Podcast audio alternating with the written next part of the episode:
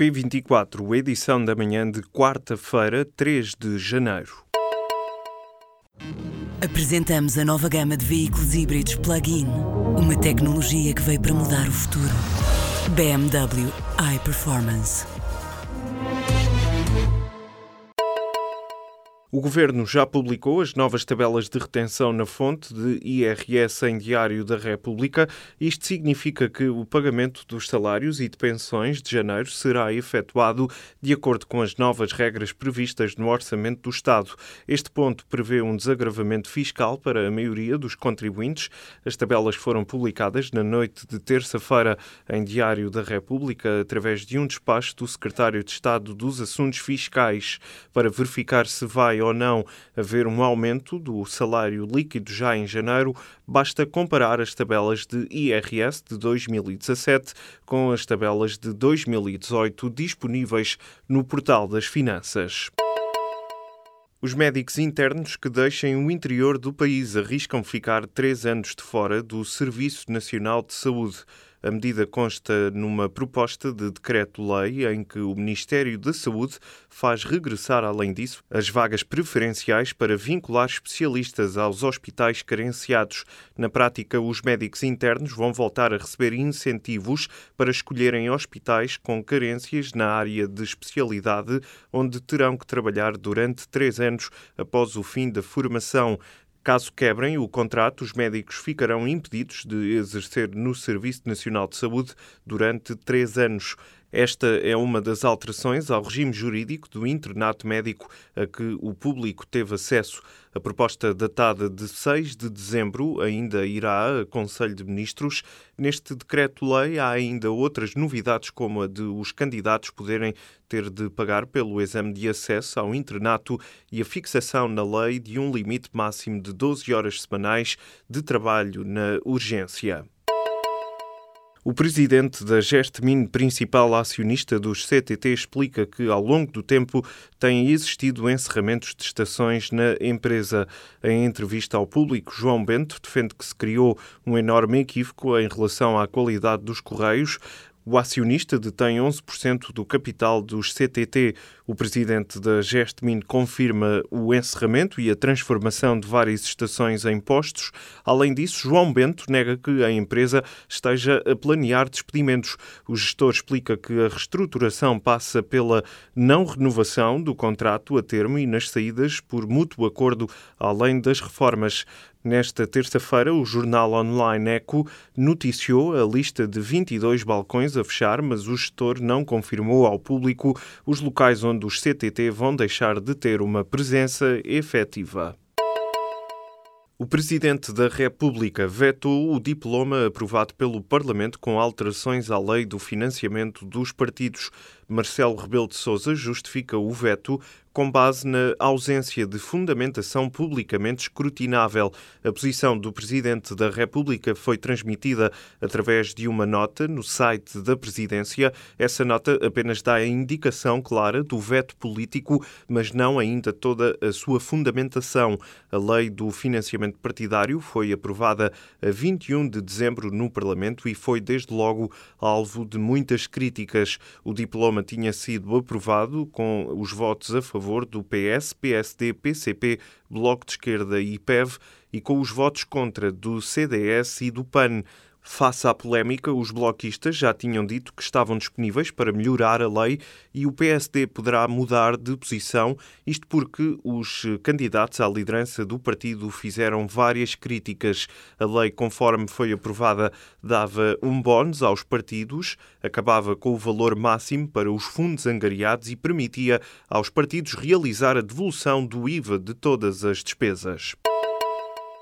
É num clima crescente de tensão no futebol português que Benfica e Sporting vão defrontar-se num jogo da 16ª jornada do campeonato. Os encarnados não podem contar com o capitão Luizão, o que vai obrigar o treinador dos encarnados a fazer mexidas no centro da defesa.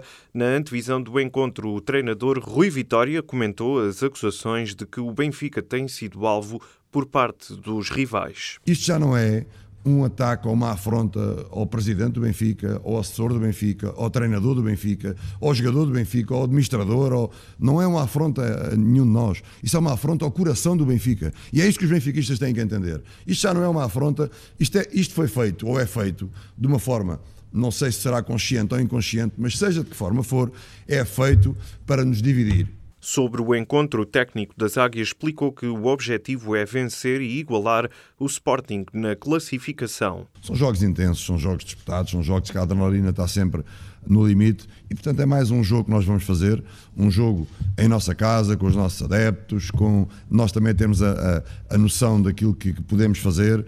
Duas equipas que se vão ter que respeitar porque são duas de enorme qualidade, portanto, nada mais do que na perspectiva de diferença Uh, é um jogo como outros que nós já fizemos. Não, não, não, acrescenta nem muito mais nem muito menos. Ficam a faltar 18 jornadas, ainda há muito campeonato pela frente. Do lado dos Leões, o técnico Jorge Jesus saiu em defesa de Rui Vitória, mas garantiu que a equipa tem todas as possibilidades de levar os três pontos para Alvalade. Temos uh, todas as possibilidades uh, de vencer. É a terceira vez que eu vou jogar ao contrário, ou seja, na luz, e portanto ganhei uma, perdi, perdi, perdeu-se outra, e amanhã eh, eu desempate para as duas. Vamos ver quem vai ganhar.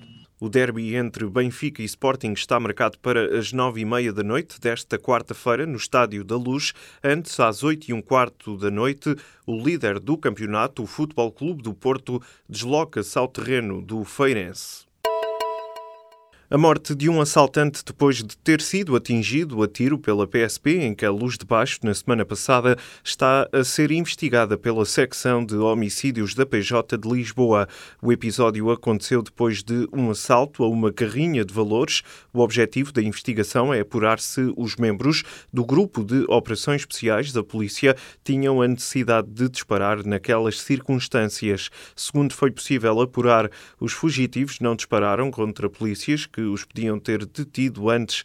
Entretanto, a Comissão dos Direitos Humanos da Ordem dos Advogados também já pediu explicações à Inspeção-Geral da Administração Interna. O desaparecimento de arte sacra da paróquia do Santo Condestável em Lisboa está a ser investigado pela Polícia Judiciária. O padre desta paróquia é para já o principal suspeito.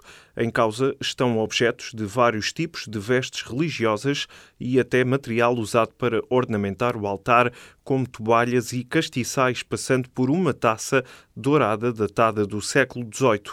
O presidente da República, Marcelo Rebelo de Sousa, prefaciou o mais recente livro deste sacerdote, que agora está a contas com a justiça.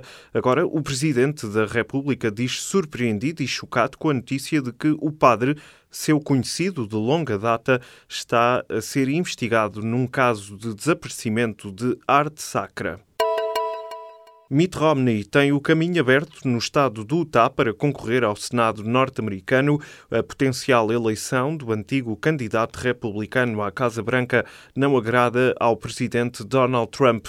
Oficialmente, Mitt Romney ainda não anunciou a sua candidatura, mas já tinha admitido essa possibilidade. Pelo caminho ficou o veterano Orrin Hatch, este senador estava desde 77 a representar o Utah em Washington, mas optou por não se recandidatar ao lugar, apesar da pressão de Trump. O líder da Casa Branca teme que Romney no Senado reúna à sua volta os republicanos mais céticos em relação à sua presidência. Ao mesmo tempo, já pensa na rede política que Romney mantém, receando que este tente usá-la como plataforma para uma nova corrida à Casa Branca depois de ter enfrentado em 2012 Barack Obama. É mais um passo para o diálogo entre as duas Coreias. A Coreia do Norte anunciou nesta quarta-feira a reabertura do canal de comunicações com a vizinha do Sul. A informação foi confirmada pelo governo de Seul. O anúncio surge depois de a Coreia do Sul ter proposto ao Norte a realização de negociações de alto nível sobre a possibilidade de cooperação nos Jogos Olímpicos de Inverno que vão decorrer em fevereiro no Sul. Justin Timberlake vai lançar um novo álbum em fevereiro. Através de um teaser publicado no YouTube, o cantor norte-americano anunciou o disco Man of the Woods. Neste trabalho, o artista irá contar com a colaboração de Pharrell Williams. Este será o quinto álbum de estúdio de Justin Timberlake. O artista esteve em Portugal pela primeira vez no dia 1 de junho de 2014, no Festival do Rock in Rio.